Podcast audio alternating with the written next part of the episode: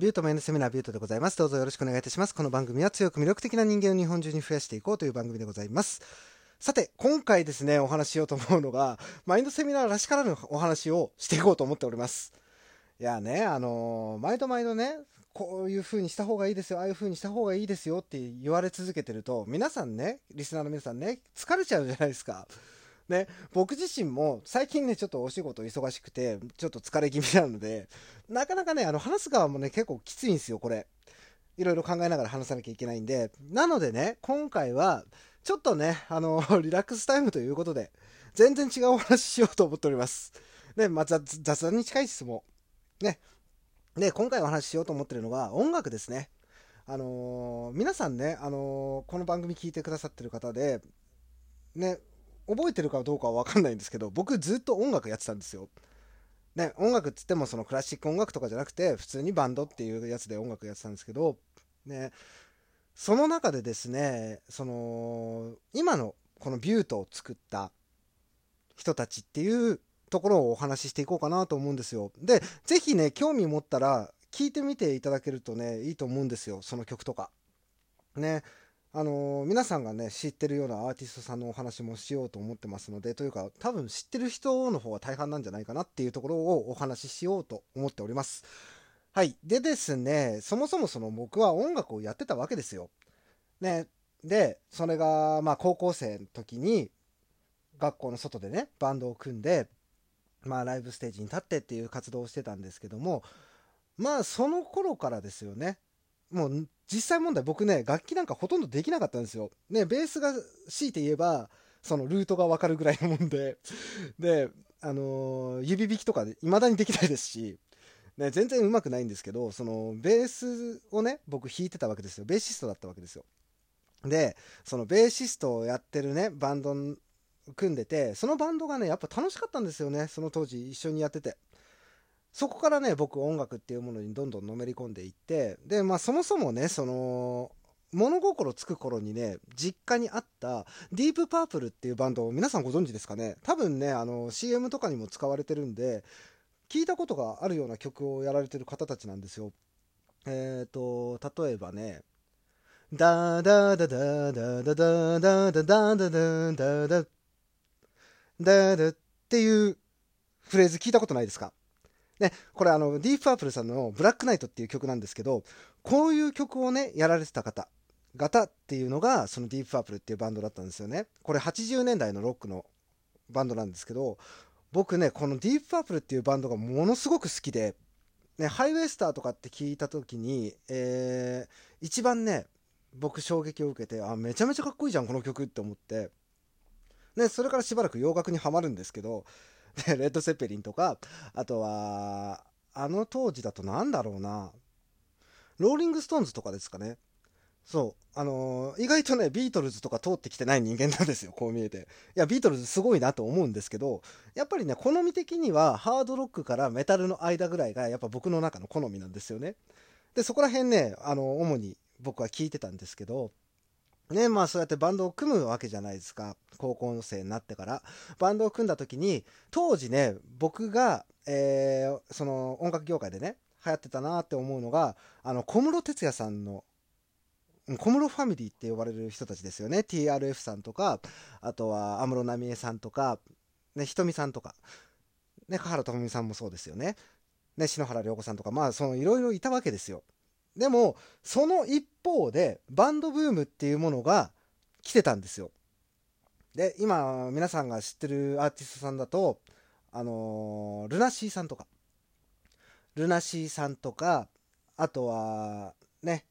ビジュアル系四天王って言われた、ラクリマ・クリスティ、マリス・ミゼル、えーシャズナ、えーあとはファナティック・クライシスですね。この4つがビジュアル系四天王って呼ばれてたんですけど、僕ね、その中でも、あのーマリス・ミゼルっていうバンドがものすごく好きだったんですよ。ね、皆さん聞きなじみないと思うんですけど、このマリス・ミゼルっていうバンドね、ガクトさんがいたバンドなんですよ。ね、ガクトさんが2代目のボーカリストとしていたバンドなんですけど、このバンド僕ものすごく好きでですね、よく聞いてましたね。うん。そう、あのーうちの姉がですね、そのビジュアル系大好きだったんですよ。ルナシーさんにまずハマってその後にシャムシェイドさんにハマってでまあねそういう感じでそういう経緯でね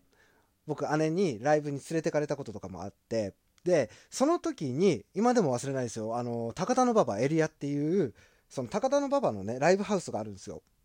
ねそこビジュアル系をやられてる方たちの聖地と言われるような場所なんですけど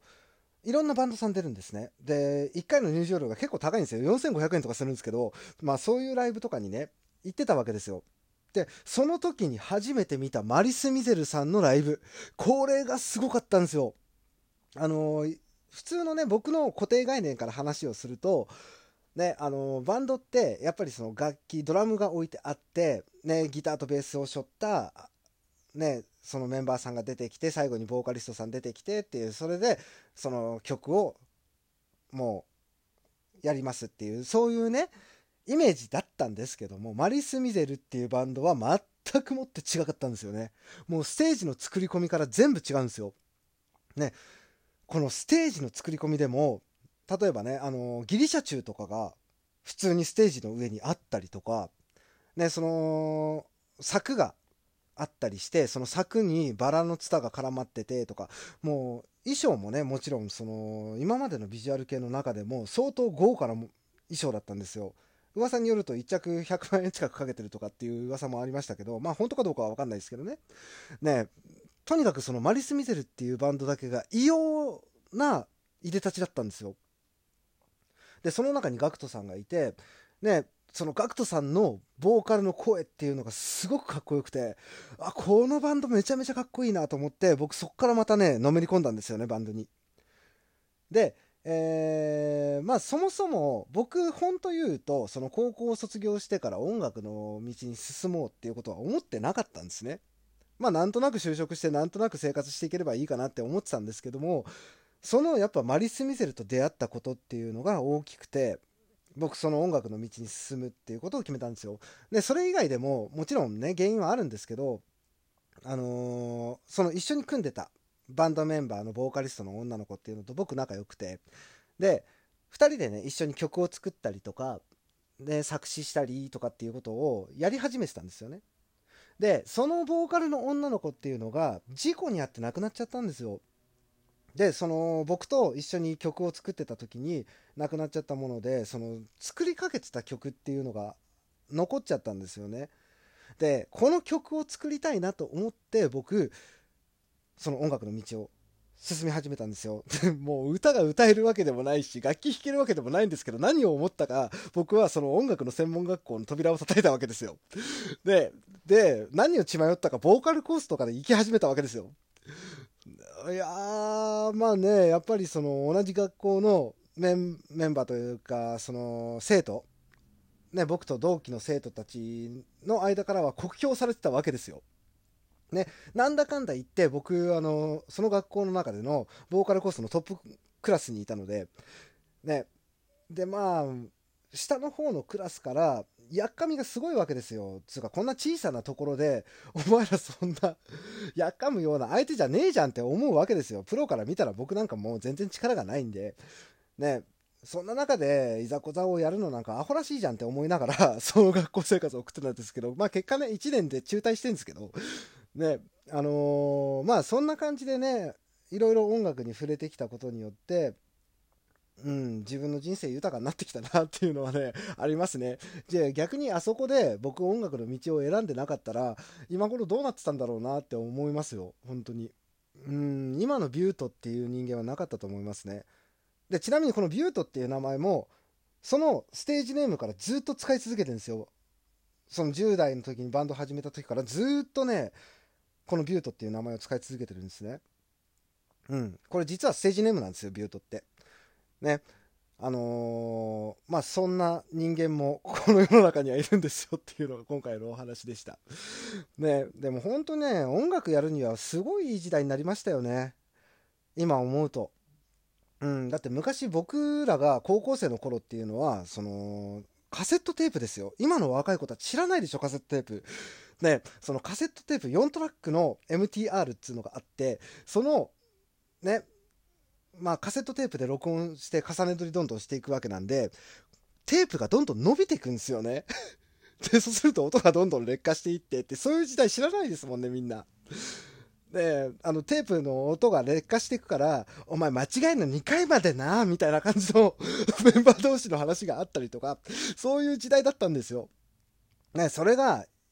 今はもうデジタルの時代じゃないですか。パソコン1台あればそれこそ曲作れるじゃないですか。昔の主流で言ったら、そのバンドメンバーでも自分1人で曲を作るとかじゃなくて、レコーディングスタジオを借りて、わざわざね、エンジニアさんつけて、取って高い金払ってっていうのが主流だったんですよ。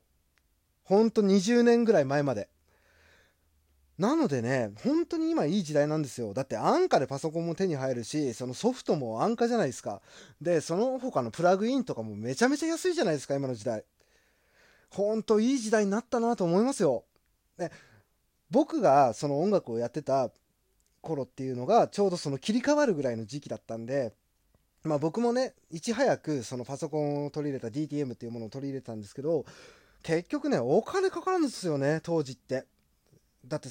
ねその編集ソフトもそんなに安いわけじゃないんで当時だって僕が使ってたの10万ぐらいしましたもん。ねなのでね今本当にね安価に手が入ってね自分でもっと手軽に作れるって納得いくまで作り込めるっていうそういう素敵な時代になったんだなと思ってねちょっとあのー、おっさん臭い言い方をしますけども 感慨深いなと 思っております。